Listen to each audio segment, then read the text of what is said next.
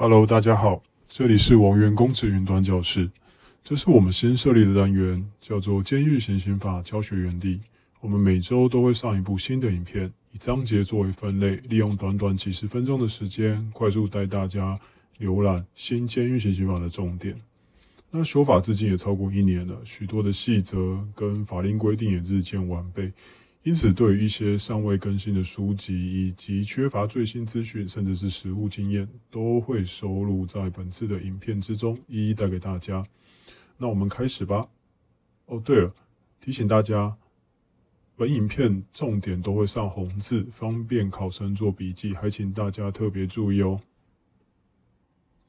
在正式影片开始之前，麻烦大家帮我们按一下影片下方的赞，以及点击订阅按钮，加开启小铃铛，才不会错过新片上片通知哦。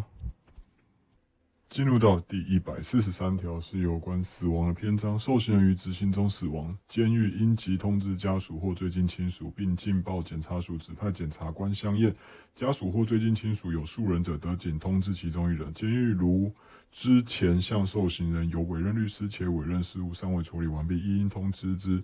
第一项之情形，监狱应减负相关资料，呈报监督机关。好，这边是有关受刑人在监死亡的一些后续处理事宜。首先，你要通知的人有家属或最近亲属。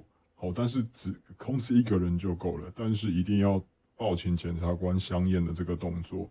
那假设这个受刑人他如果委任律师，而且他的诉讼官司仍然在。处理中的话，记得要通知委任律师。好，那最后就是要检具所有的相关资料，像呃，实物上受刑人如果死亡的话，呃，重大通报，哈，这是一定会做的。那基本上会把所有的资料再一次会诊给呃矫正署。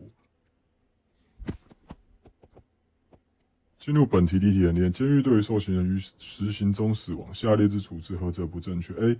家属或最近亲属有数人者，应全数通知。B. 受刑人于执行中死亡，监狱应减负相关资料，呈报监督机关。C.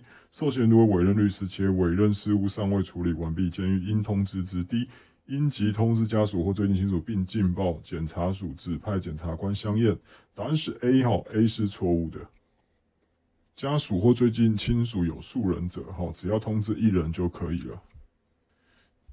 第一百四十四条是有关尸体处理部分，死亡者之尸体经依前条相验或通知后七日内无人请领或无法通知者，得火化之，并存放于骨灰存放设施。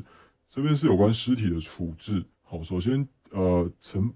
呈报检察官相验过后，好记得要通知家属，但是以七日为限。如果七日过后没有人来领，好或是无法通知者，可以直接火化，好可以直接火化。然后最后就是存放于呃骨灰的存放地点。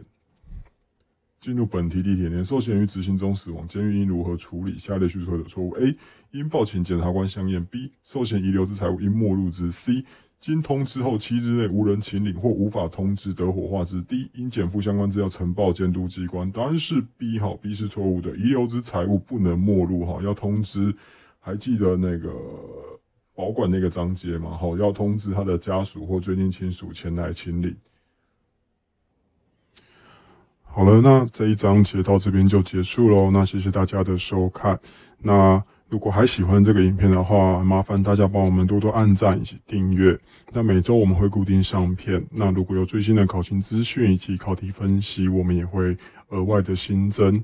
那就到这边喽，谢谢大家。